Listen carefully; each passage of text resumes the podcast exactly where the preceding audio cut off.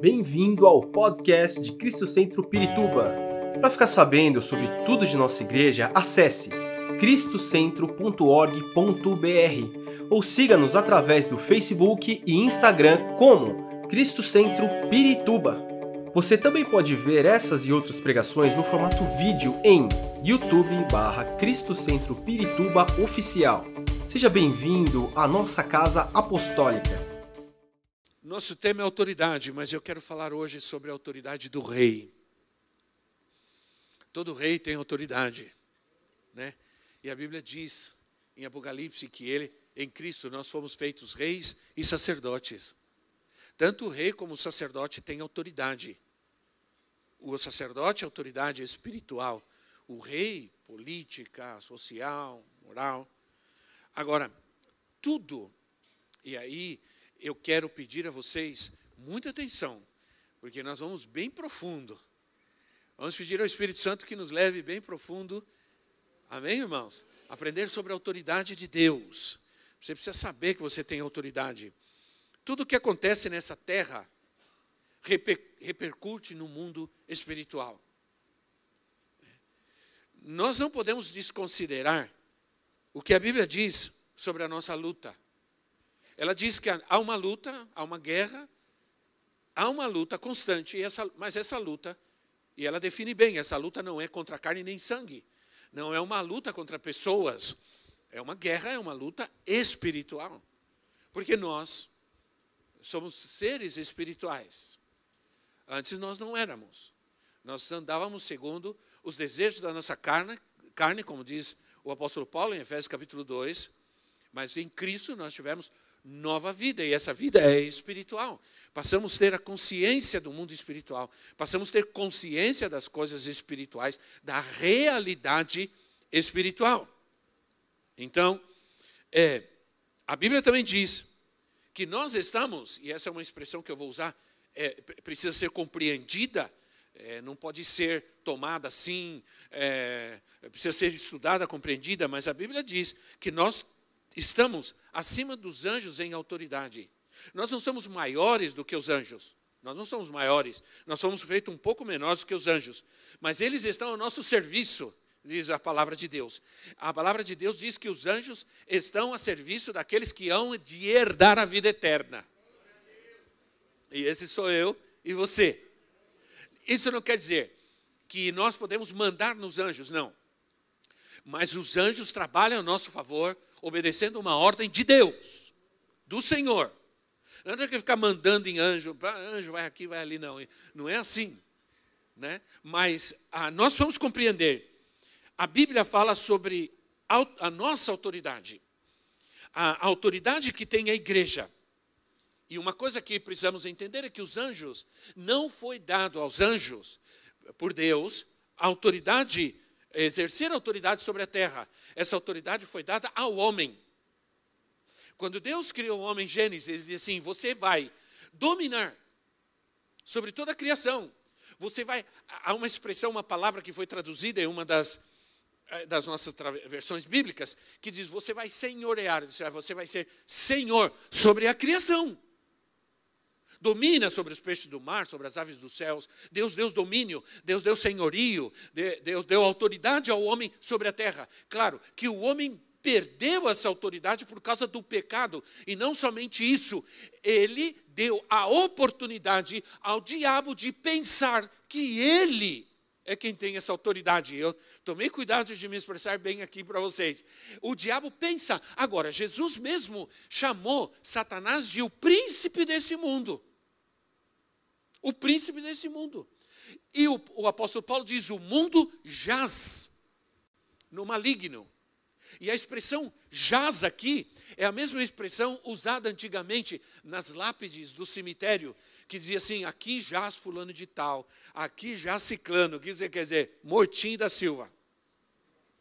Né? Mortinho da Silva. Então diz assim: o mundo jaz no maligno. Isso é, o mundo, o maligno, eh, de, de alguma maneira, exerce autoridade nesse mundo porque nós permitimos, não é porque Deus quer ou Deus deu.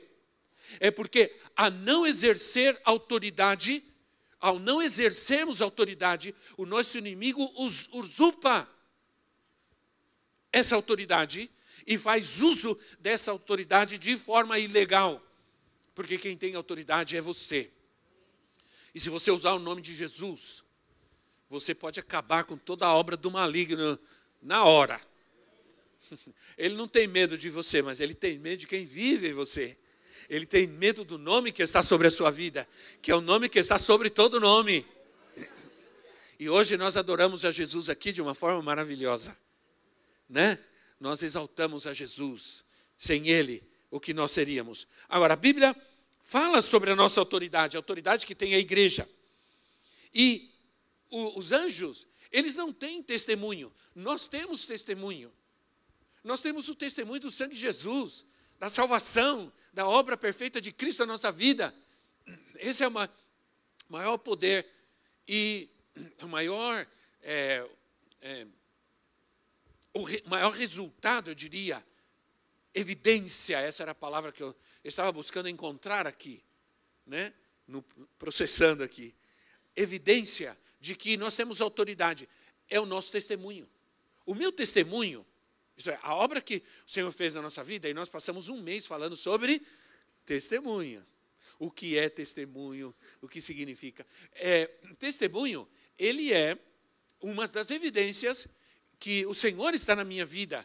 E eu tenho autoridade do testemunho. Isso em Apocalipse, Apocalipse capítulo 12, versículo 11 e 12. Apocalipse 12, 11 e 12 diz assim: Eles o venceram, e está falando sobre nós é, eu estava lá e você estava lá. Lembra disso, né? Tá bom? João viu uma multidão que ainda não está lá, mas vai estar lá, ou já está lá, profeticamente. Quer dizer, se nós. Ah, há uma profundidade nisso muito grande. Nós não estamos lá ainda, mas nós já estamos lá. Quer dizer, profeticamente, João, quando olhou, nós já estávamos lá. Ainda não estamos lá, mas já estamos lá. Entendeu? É mais ou menos isso. Então, diz assim: eles o venceram pelo sangue do Cordeiro e pela palavra do testemunho que deram diante da morte. Não amaram a própria vida, portanto, celebrem os céus e os que neles habitam, mas ai da terra e do mar, pois o diabo desceu até vocês. Ele está cheio de fúria, pois sabe que lhe resta pouco tempo. Agora a questão é: o diabo sabe que ele tem pouco tempo. Ah, nós sabemos que ele sabe que ele tem pouco tempo. Essa é a questão. Como estamos vivendo? Como se o diabo fosse o dono do mundo ou como se ele tivesse pouco tempo? E esse tempo depende do exercício da autoridade, nossa autoridade nessa terra. É, aqui, a Bíblia fala sobre os que venceram. Quantos venceram já? Amém. Quantos são vencedores? Não. Você não é vencedor. Você é mais do que vencedor. Você é mais do que vencedor. Então, há, há, há um, aqui no, o que nós vamos entender é que o diabo sabe que há um povo que tem um testemunho de vitória na sua vida. Há um povo que Cristo venceu, porque Cristo te conquistou, Cristo te venceu. Você não sabe, mas Jesus teve que lutar com demônios, potestades malignas para te conquistar. Foi Ele quem te conquistou, não foi você que conquistou Ele. Ele te amou primeiro. Ele, você estava morto. Você estava morto. Morto não faz nada, não decide nada, não pensa, não quer nada. Por isso, não, um cristão não namore um não cristão, porque o não cristão está morto. Se você namora um morto, ele não vai para lugar nenhum com você ele está morto. Você fala com ele, vamos para a igreja. Ele está morto. Cuidado, andar arrastando um morto por aí. Né? Um crente e um zumbi. Nossa autoridade em Cristo. Há uma luta. No Antigo Testamento, essa luta, essa guerra, ela era física. Tudo que acontecia com Israel no natural, nas coisas naturais, tem a sua, a sua importância, o seu ensinamento e o seu tipo nas coisas espirituais. No Novo Testamento, no Antigo Testamento a luta era contra homens, contra soldados, contra exércitos. No, no Novo Testamento a luta, a batalha é espiritual. É contra potestades malignas, inimigos é, malignos é, espirituais. Já não é uma luta física, é contra potestades malignas, seres espirituais de maldade. Quantas lutas estamos enfrentando? Eu, eu pergunto para você, não sei se você tem essa sensação, quantas lutas estamos enfrentando nesses últimos tempos? Quanta gente doente, quanta gente morrendo, meu povo. Nós, temos, nós estamos lutando aqui com vários irmãos, nós perdemos um querido irmão, sua esposa que estava aqui todo domingo orando, pedindo que orássemos por ele. Nós o perdemos essa semana, foi embora. Gente que está no hospital, gente que está com problema, gente morrendo no coração, gente com problema no pulmão, gente com problema. Irmãos, nós estamos vivendo tempos difíceis. Eu estava conversando com a profetisa, falou: será que não é por causa da nossa idade que nós estamos vendo isso? Nós estamos tendo essa impressão? Né, que de repente todo mundo ao nosso redor parece estar indo embora, sim ou não? E o pior de, o pior de tudo isso não é que todo mundo ao nosso redor está indo embora, o problema é que nós estamos ficando. E aí, como assim pior? É, porque a gente fica pensando, mas espera aí, eu estou aqui ainda para quê? Né? Eu estou aqui ainda para quê? Então você fica pensando, meu Deus, eu não posso tornar esses dias que Deus me permitiu estar por aqui vãos, sem objetivos, sim ou não? Sem o propósito de Deus. Se Deus me permitiu que eu esteja aqui ainda, Deus ainda tem algo, Deus quer fazer algo, Deus vai fazer algo na minha vida e através de mim. Eu não posso deixar que esses dias sejam insignificantes. Sim ou não, irmãos? Não posso permitir que eles sejam insignificantes. Então, será, é, olha, eu quero compartilhar uma coisa com vocês, porque é, eu tenho uma, uma grande inquietação e eu preciso resolver isso. Eu, eu, não posso viver com isso o resto das minhas vidas mais, como servo de Deus. Eu não sou sendo dramático, embora eu seja eu não sou dramático, eu sou enfático. É diferente. Não sou dramático, eu não dramatizo, eu enfatizo. Pronto. Né? Que às vezes me chamam de dramático. É, esses dias eu estive no Paraguai e os pastores lá é, foram avós antes de mim. E eles andavam com. Eles eram um negócio com a neta deles e eu olhava assim e falava assim: vocês são muito dramáticos com essa neta sua. Mordia a língua. Porque eu sou dramático ao quadrado. Né? Então, ah, eu tenho, é, é, eu tenho esse, essa inquietação e eu estou lutando contra essa inquietação na minha vida porque é, é algo que realmente eu preciso resolver. Eu não tenho problemas com a psiquiatria, eu não tenho problemas com terapias, sejam, sejam elas quais forem. Há uma multidão de gente procurando terapias e psiquiatria e tomando remédios para controlar, controlar ansiedade, depressão. Não sei se vocês sabem disso. Os, os, os, os, os psiquiatras, perdão, esse é um problema de. Os psiquiatras, eles estão, de, eles não têm horário eles não têm é, é, superlotados os consultórios de psiquiatras, terapias, terapeutas. A minha pergunta é, e o que me preocupa bastante é que, de repente, isso tudo não está usurpando a autoridade de, de, de, que nos deu Jesus?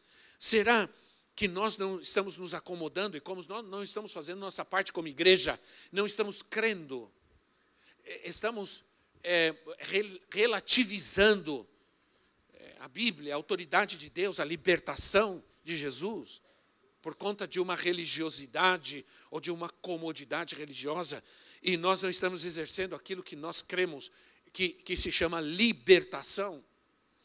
Né? É, Jesus deu poder, a autoridade aos seus discípulos. Se você ler Lucas capítulo 9, você vê que Jesus deu autoridade para eles para, para curar os enfermos, para expulsar os demônios. Há uma autoridade sobre nós contra todo o mal. você tem essa autoridade, mas ela não é nossa, ela é de Jesus. Não há um exercício de autoridade sem Jesus. Amém? Gostei desse amém. Esse amém foi poderoso. Ora, é a, a, essa autoridade não é nossa, mas ela é de Jesus. Mas quem não tem Jesus, não tem essa autoridade. Então, a, a gente anda atrás de qualquer coisa, e muitas vezes elas são apenas paliativas. Você vai a um psiquiatra, a um psicólogo, a um terapeuta, ele vai identificar o seu problema. É, e olha, veja bem, eu, é, nós temos psicólogos aqui, nós temos psiquiatras e tudo. E eu os respeito muito, e há, há momentos que não há o que fazer. Né? Mas a verdade é que, às vezes, o psicólogo, o psiquiatra, eles não, eles, eles, eles não têm, eles não, eles têm um diagnóstico, mas eles não sabem o que fazer. Eles não sabem como resolver, então eles dão remédio. E dão remédio para uma pessoa, às vezes, ficar assim. E aí, irmão, tudo bem? Tudo.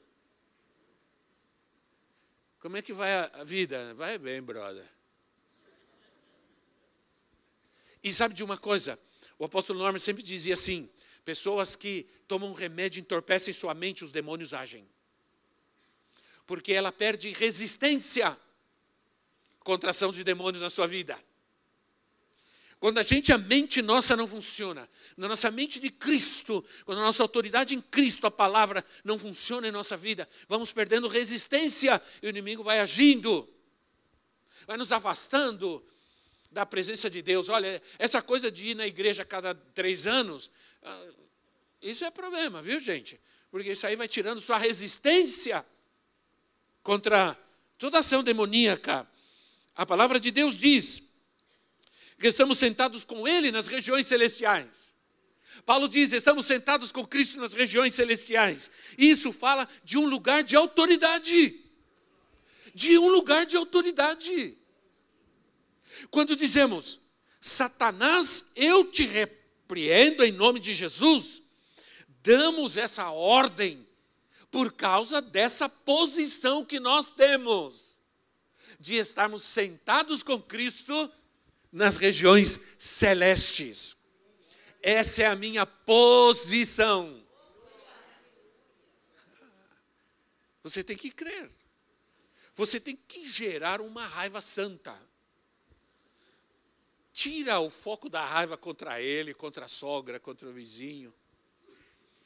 E foca nele, no diabo. Fica, fica bravo com ele, vai, vai em cima dele com fúria. Dá uns tapas nele. Né? Em nome de Jesus, olha, Satanás, eu te re, repreendo. Eu tenho que pensar, eu estive pregando em espanhol, né?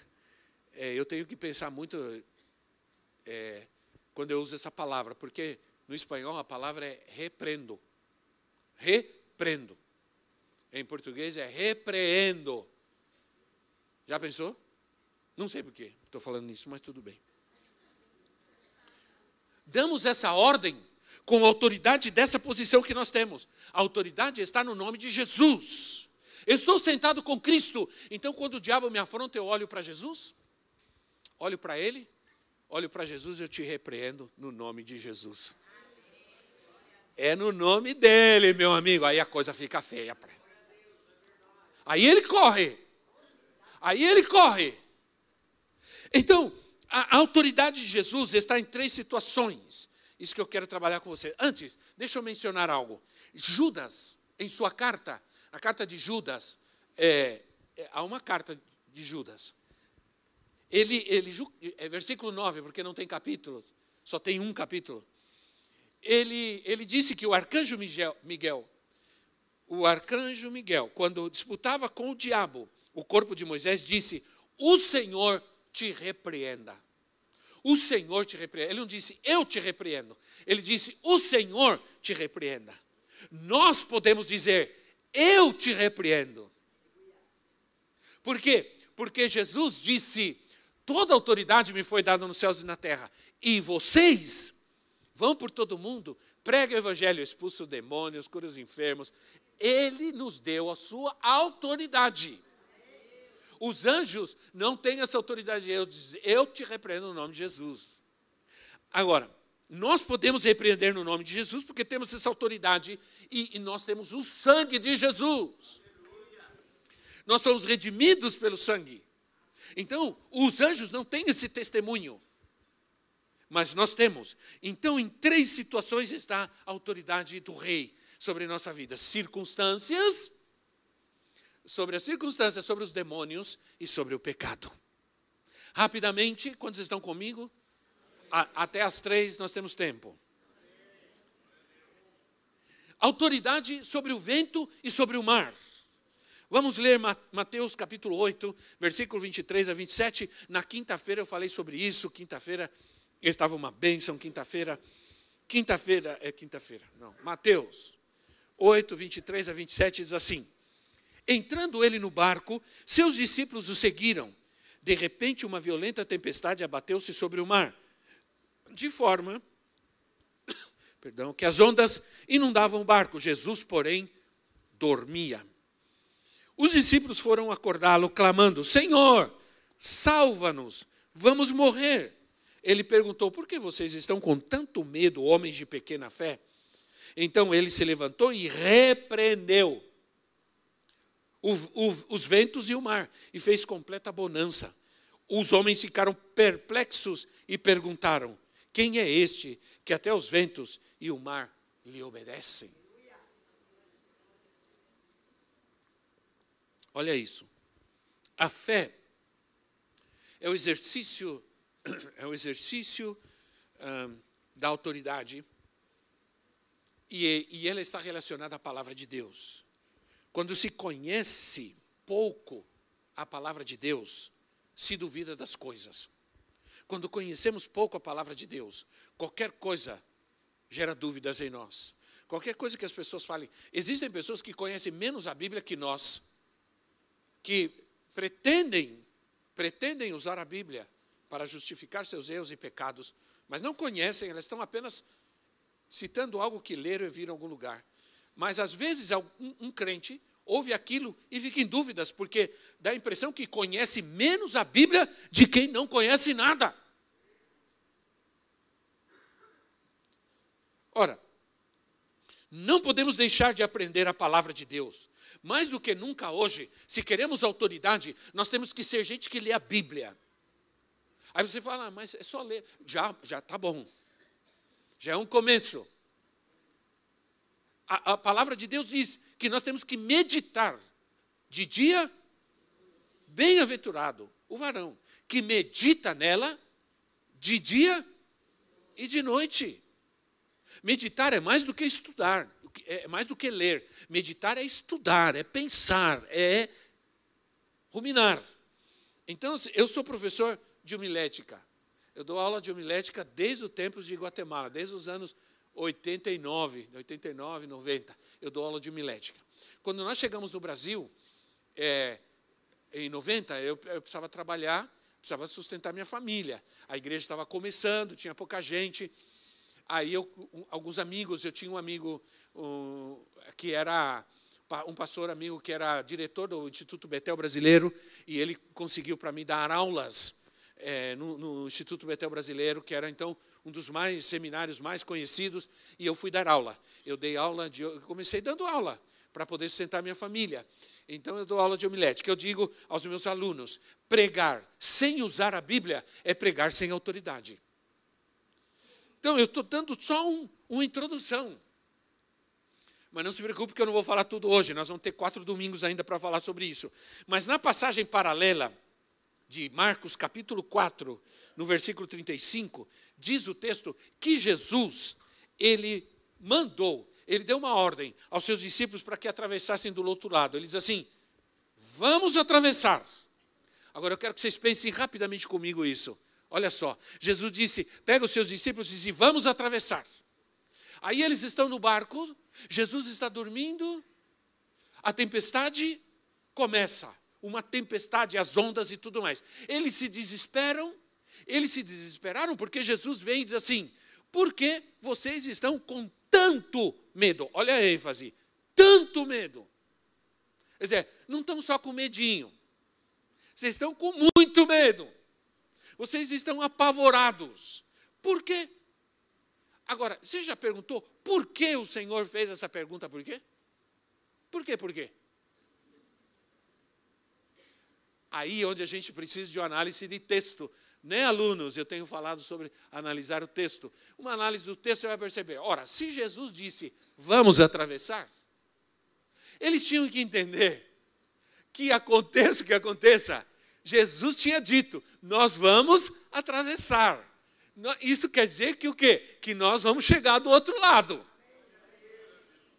Então, irmão, diga ao irmão que está ao seu lado, não se preocupe, nós vamos chegar do outro lado. Diga, você vai chegar do outro lado. Sabe por que você vai chegar outro, do outro lado? Porque Jesus disse. Porque Jesus disse. Então a bronca do Senhor Jesus era essa. Eu, Jesus poderia dizer: Eu disse para vocês, seus cabeçudos, que a gente ia atravessar por outro lado. Porque vocês estão com medo? Porque vocês estão desesperados, desesperados? Porque estão com medo do futuro que vai acontecer depois? O Senhor já disse: Nós vamos atravessar. É palavra de Deus. Então, é, baseado em que Jesus chama a atenção dos seus discípulos, é de que eles tinham ouvido a palavra, mas não souberam exercer naquele momento autoridade, não souberam, Jesus exerceu autoridade. E aqui, olha, olha, aqui é poderoso, porque Jesus exerce autoridade sobre os ventos, sobre o mar, né? E a gente aprende aqui alguma lição importante. Nós sabemos que o vento e o mar não possuem inteligência. Vento não tem ouvido, mar não tem ouvido. É, é, se dizer assim para você chegar diante do mar e começar a conversar com ele, vão te chamar de louco, sim ou não? E aí, mar, tudo bem? Como vai? Então, tá, você está meio, tá sentindo frio? Tá, não. Vão te chamar de louco, sim ou não? Mas a palavra, Marcos diz assim, que Jesus repreendeu o vento e falou ao mar. Jesus falou com o mar. Jesus disse aí, ei, calma, tranquilo, caminha, meu filho. E o mar se aquietou. Olha aqui, olha que tremendo nós temos aqui. Às vezes a gente lê essas coisas tão romanticamente, a gente não consegue entender que o vento é, era tão grande. Jesus despertou, não fez muita coisa. Diz, Jesus despertou, repreendeu o vento, mandou o, o, o mar ficar quieto e chamou a atenção dos discípulos. Né? Agora, eu quero que vocês entendam algo. algo. Nós sabemos que o vento não tem ouvidos, o mar não ouve, mas demônio sim. Mas demônio sim. Isso nos ensina que que há demônios que agem por detrás das circunstâncias. Há demônios que agem por detrás das circunstâncias. E nós temos que aprender o que está agindo por detrás de muitas coisas que estão acontecendo no mundo hoje. O que está por detrás de todas as ideologias e todas as coisas malignas que estão se levantando? Quero que você leia algo comigo. Efésios capítulo 2, versículo 2. Efésios 2, 2.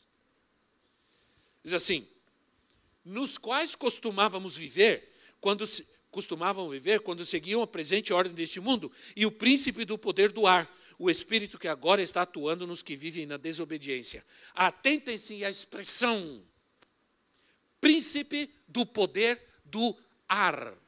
Ar.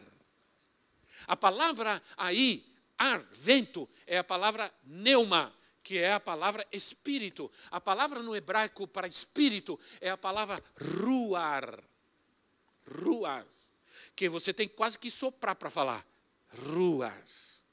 É a palavra no hebraico. Sempre tem a ver com ar, com vento. A palavra neuma, de onde vem a nossa palavra pneu, pneumático, porque tem ar. E nós tiramos do grego essa palavra. Né? Nós somos muito metidos, os portugueses.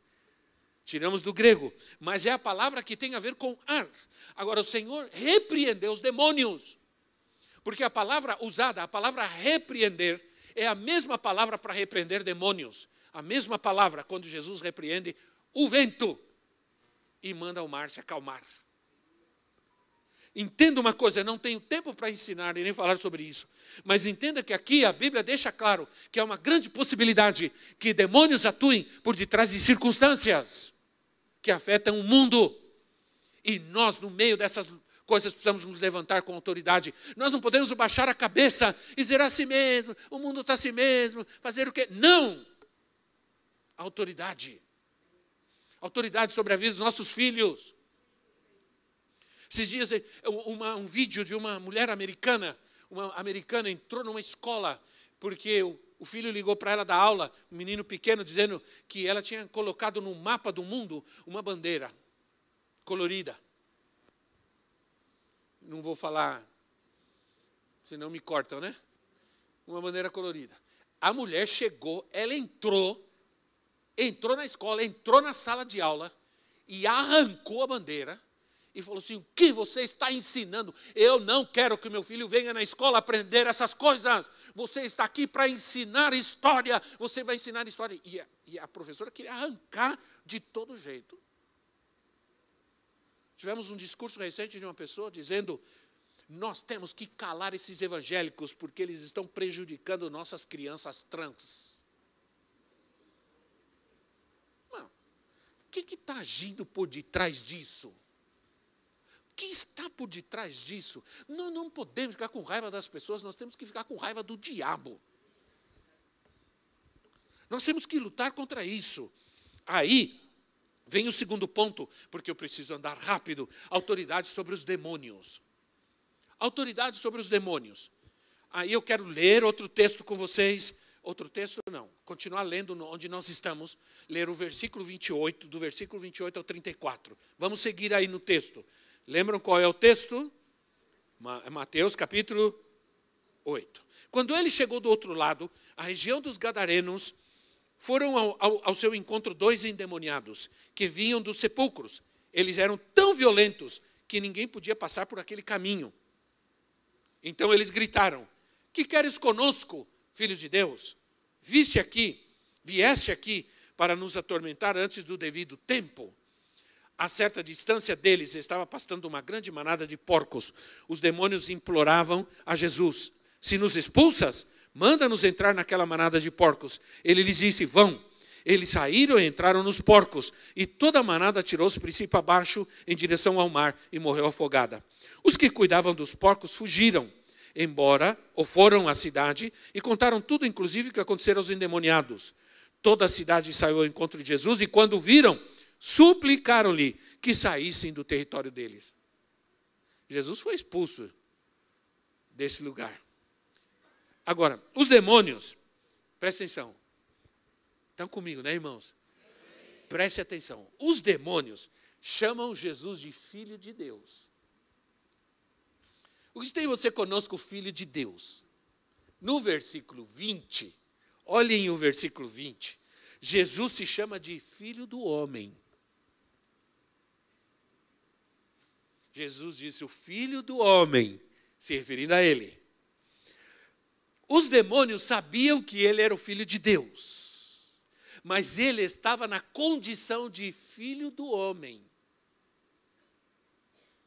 Aí, como filho do homem, por quê? Porque os, porque os filhos dos homens, aos filhos dos homens, o Senhor deu a terra, autoridade. Deus mandou o homem dominar, senhorear, vou repetir, e quero que você veja isso. Olha o que diz Salmo 115, 16. Salmo 115, 16. Jesus exerceu autoridade sobre aqueles demônios como filho do homem. Porque por isso ele disse: vocês vão pelo mundo e vão expulsar os demônios, porque eu já fiz isso como filho do homem. E agora vocês podem fazer como homens. Se ele fizesse como Deus, como filho de Deus, provavelmente apontaria a. a, a seria uma, uma, uma situação em que eh, traria para nós dificuldade de crer que nós pudéssemos fazer isso. Mas ele estava deixando claro: eu estou fazendo isso como filho do homem, na minha condição humana. Salmo 115, 16 diz assim: O mais alto céus pertencem ao Senhor, mas a terra ele a confiou ao ao homem. E aqui é homem e mulher, é geral. Como todos. Ok? É geral, é para todos, todos é todos. Só que aquela outra palavra não existe. É uma estupidez. Como eu não estou falando, eu tampouco não tenho medo. Ora, os demônios entendem que ele é o filho de Deus. A gente tem que falar, irmão, sim ou não? Não podemos ficar calado. Senão, a gente vai ficar com medo. Eu dizer, ah, não, não fala nada. Nós vamos nos calar? Quem vai falar se nós não calar? Se nós não falarmos, as pedras vão, as múmias vão falar. Aí você vê uma múmia falando por aí, pregando o evangelho, porque você está calado. Aí diz assim, Gênesis 3,15, diz assim: porém inimizade entre você e a mulher, entre a sua descendência e o descendente dela. Este, isso é, o descendente da mulher, lhe ferirá a cabeça, e você lhe ferirá o calcanhar. O descendente da mulher, o filho do homem, ele vai. Ele diz a palavra que ele vai ferir a cabeça. Isso aconteceu na cruz. Na cruz do Calvário, Jesus esmagou a cabeça de Satanás. E cabeça representa autoridade. Autoridade. Bem, irmãos, olha que autoridade tremenda nós temos em nossa vida. A autoridade daquele que esmagou a cabeça de Satanás. Satanás, é, eu, eu penso, com todo respeito, é, eu penso na cruz como uma ratoeira. Satanás viu o queijo, e falou assim: agora, né, ele morreu. Ele morreu. Agora consegui acabar com tudo. De repente ele vai, né, Satanás entra, pensando que ele vai comer o queijo, e a ratoeira, pá, na cabeça. Aí, tá aquela festa no inferno, alguém chega lá, alguém, um demônio, né? chega lá, e diz assim, Ei, meu Deus! Não, meu Deus não, eles nem iam falar meu Deus. Eles iam falar: diabo, não sabe o que aconteceu. Você para, para, para com a festa, para de tocar de pagode aí, para, para.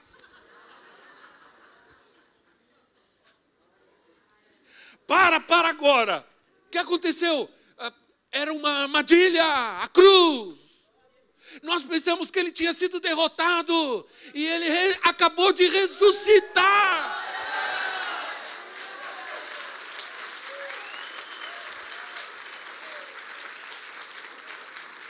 Aí foi demônio correndo para todo lado, uma gritaria, um escândalo. Ele ressuscitou. Era uma armadilha. E o pior de tudo, ele esmagou a cabeça do nosso Senhor. Agora, coitado, ele vai ter que lutar muito. Porque a autoridade dele foi tirada. Aqueles, irmãos, a descendência de Adão e Eva era, iria na cruz do Calvário destruir a autoridade de Satanás. Aqueles moradores daquele povoado rejeitaram a Jesus, porque as pessoas estão escolhendo viver na sujeira. As pessoas estão escolhendo comer lavagem. Rejeitaram a Jesus porque não queriam, não queriam. É, é e, e, o mundo está desse jeito. Está escolhendo o mal que o bem, está escolhendo o, reto, o errado do que o certo. Agora, eu vou caminhando, e aí você me ajuda, porque aí eu vou caminhando por fim, e você me ajuda a, a, a ouvir isso. Autoridade sobre o pecado. Seguimos. Agora é no capítulo, agora acho que é, é, é seguindo a leitura. No, é no capítulo 9. Capítulo 9. Entrando Jesus num barco, atravessou o mar e foi para sua própria cidade. Alguns homens trouxeram-lhe um paralítico deitado numa cama. Vendo a fé que eles tinham, Jesus disse ao paralítico: Não tenha, tenha bom ânimo, filho, os seus pecados estão perdoados. Diante disso, alguns mestres da lei disseram a si mesmo: Esse homem está blasfemando. Conhecendo Jesus, seus pensamentos, disse-lhes: Por que vocês pensam maldosamente em seus corações? Que é mais fácil dizer: Os seus pecados estão perdoados? Ou levante-se e ande. Mas para que vocês saibam que o filho do homem tem na terra autoridade para perdoar os pecados, disse ao paralítico: Levante-se, pegue a sua maca e vá para sua casa. Ele se levantou e foi. E vendo isso, a multidão ficou cheia de temor e glorificou a Deus, que dera tal autoridade aos homens. Aos homens. Quando trouxeram o paralítico ao Senhor, o primeiro que ele fez foi perdoar os seus pecados. Perdoar os seus pecados.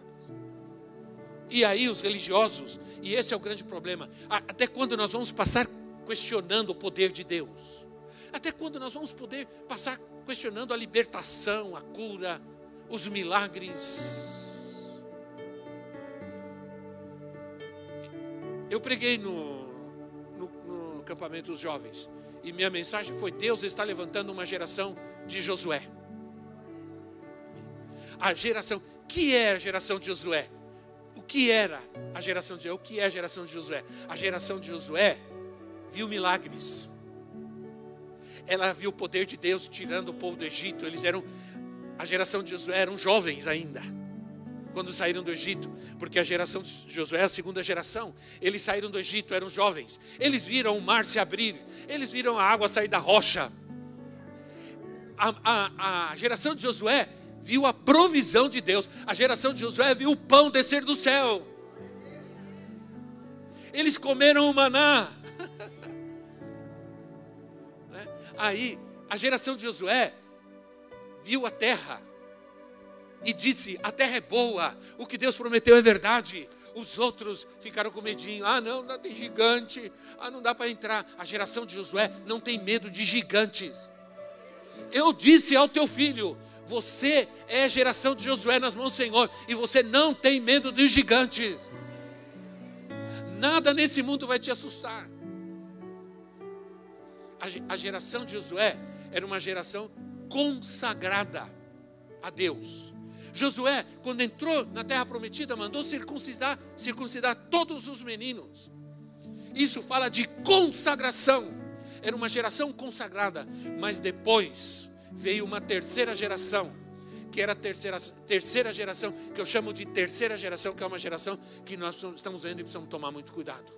Que é a geração, é, que foi a geração daqueles que já nasceram na terra prometida, na terra conquistada. Alguma coisa aconteceu que eles, diz o texto, que se levantou uma geração que não conhecia a Deus. Eles não conheciam o Deus que tirou seus avós e os seus pais do Egito. Olha que perigo! Nossos netos. Cuidado com a terceira geração, nós temos que começar a mostrar para eles que o Deus que nos tirou do mundo, o Deus que te tirou do mundo, do Egito, do mundo, é o o seu filho precisa conhecer esse Deus, e o seu neto precisa conhecer esse Deus, e saber que esse Deus é poderoso. Você tem que dizer para o seu neto assim: você não sabia quem era seu vovô, seu vovô não prestava para nada. Mas você ama seu vovô? Amo. Então, você precisa saber que quem fez isso foi Jesus e começar a, passar, a fazer ele conhecer o Deus que te tirou do mundo, te tirou do Egito, do pecado, das drogas, da miséria, da escravidão. Viu? E os nossos netos também. Agora, Jesus disse: o que é mais fácil dizer? Seus pecados estão perdoados ou levante-se e anda? O filho do homem tem poder na terra. Né? Ou melhor, ele disse: o Filho do Homem tem autoridade na terra para perdoar os pecados. Que eu creio que aqui nós aprendemos uma lição. Há um esforço que devemos fazer para buscar a cura do Senhor, como fizeram aqueles homens. Há um esforço que temos que fazer para crer, mas nós estamos há uma grande, podemos assumir que pode haver uma grande relação entre o pecado e a enfermidade. Irmãos, cá entre nós, que ninguém saiba que ninguém ouça. Eu só vou perguntar. Não faz mal perguntar. Quantos de nós nos sentimos que essa pandemia que nós vivemos não, não era uma coisa normal? Sim ou não? Que não é possível. Que não é possível. Tem que ter alguma coisa demoníaca por detrás disso. Não é uma coisa simples. É uma coisa de. Aí corre todo mundo tomar vacina. Em vez de melhorar, piora. Então, eu estou apenas conjecturando, mas, ou estou apenas provocando um pensamento em vocês, que talvez vocês já tenham e já, essa desconfiança, vocês já tiveram bastante tempo já de que não é possível que isso seja uma coisa normal, né, um vírusinho que provoca toda essa desgraça, tira vidas amadas, queridas, uma coisa horrível. Eu não sei quantos de vocês, quando, che... quando você pegou um teste e dizia lá positivo para esse vírus aí, positivo, como que você sentiu na hora? Não tem sensação horrível como, aquele, como se você tivesse sido invadido por algo que não te pertence, por algo, uma invasão na nossa vida, por algo que não, nunca deveria estar ali, porque Deus nunca permitiria que estivesse. Mas tudo isso aconteceu e Deus sabe por quê. Estamos em tempos difíceis e eu quero terminar com isso. Vamos ter que lutar contra um sistema demoníaco, não é humano é demoníaco. O aborto é uma vergonha. E eu já, já tinha que estar falando sobre isso já faz tempo já. É uma, é uma vergonha, é um crime cruel, cruel, sem comparação.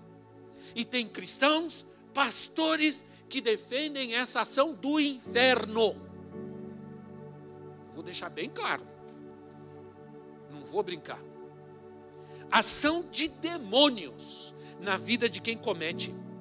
Parece que os olhos estão fechados, parece que não há uma, sensibiliza, uma sensibilidade, parece que há uma, uma cauterização. Estou vendo a Patrícia aqui, gordinha, já está por esses dias, já. Quando? Essa semana aí. Agora, já saindo daqui, já vai para lá. Pronto. Ah, não.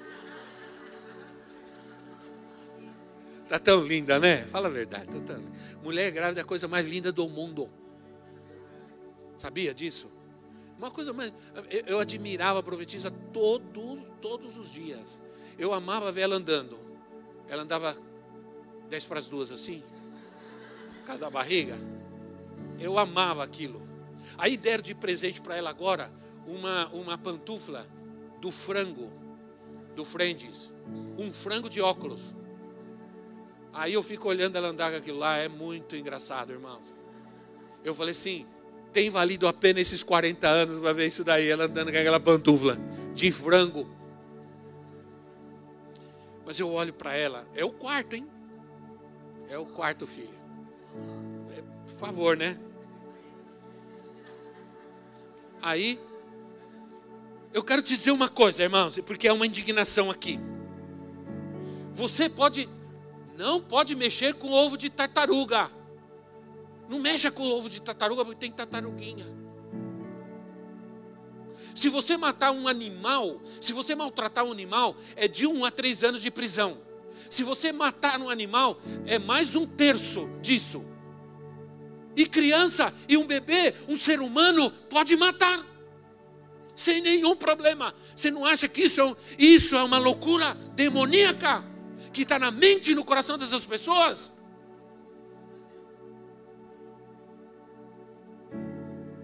Estou um ser indefeso, inocente, mas está vivo, é uma pessoa e já tem algo de Deus na sua vida naquele corpinho, onde o coração já bate, onde já o cérebro está sendo formado, aí já tem um ser, e Deus tem um propósito para aquele ser nessa terra. Deus já, já colocou ali um propósito, e tudo isso está sendo destruído.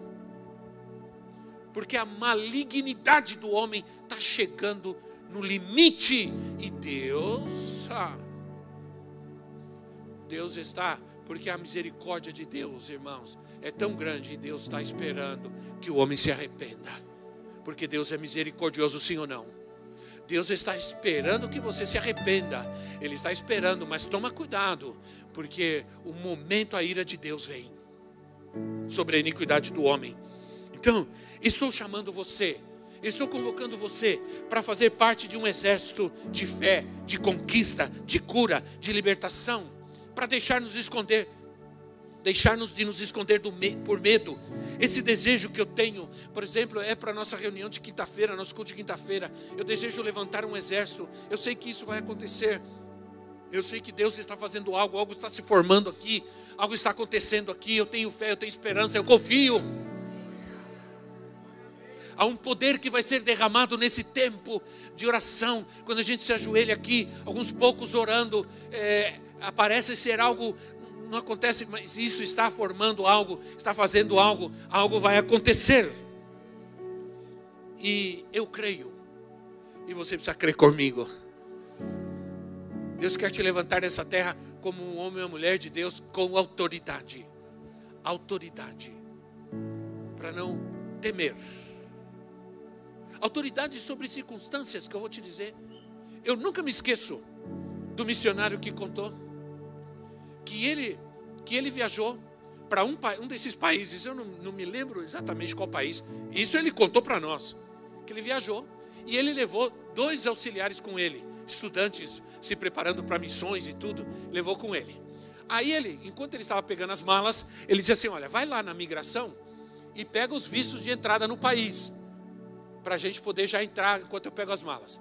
Aí os dois foram, os passaportes. Aí eles voltaram. Aí eles voltaram, depois de um tempo voltaram. O que aconteceu? Eles disseram que não, que não vão dar o visto, não, que a gente não vai entrar no país. Aí ele olhou para eles, pegou o passaporte, já tinha, já tinha pegado as malas, foi com as malas e os passaportes. Ele chegou com os passaportes assim, no balcão dos caras, olhou para eles e falou assim: Olha, por favor, vocês querem fazer o favor de colocar o visto de entrada no seu país, porque nós queremos entrar no seu país? Em nome de Jesus? Aí eles olharam para ele e disseram: Sim, senhor, sim, senhor. E carimbaram os passaportes e deram entrada no país. Aí ele olhou para eles e falou assim: Vocês precisam exercer a autoridade. Deus nos mandou aqui, a gente vai entrar aqui de qualquer jeito.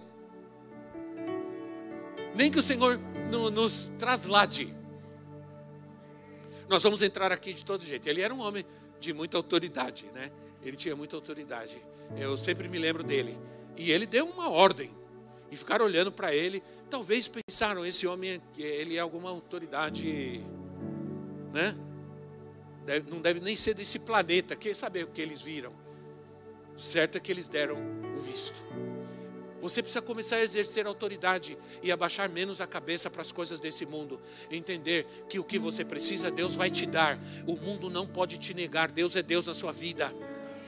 Essa enfermidade não pode estar no seu corpo, essa depressão não pode estar na sua alma, esse medo não pode estar na sua mente, essa derrota não pode continuar na sua vida, essa doença não pode continuar no seu corpo, em nome de Jesus. Eu creio e não você não vai sair daqui sem nós levantarmos um clamor e orarmos agora pela tua vida, para que Deus te liberte e te cure quando fiquem em pé do seu lugar. Esperamos que esta mensagem tenha te inspirado e sido uma resposta de Deus para a sua vida. Quer saber mais sobre Cristo Centro Pirituba? Siga-nos nas redes sociais no Facebook, Instagram e YouTube, ou visite nosso site em cristocentro.org.br.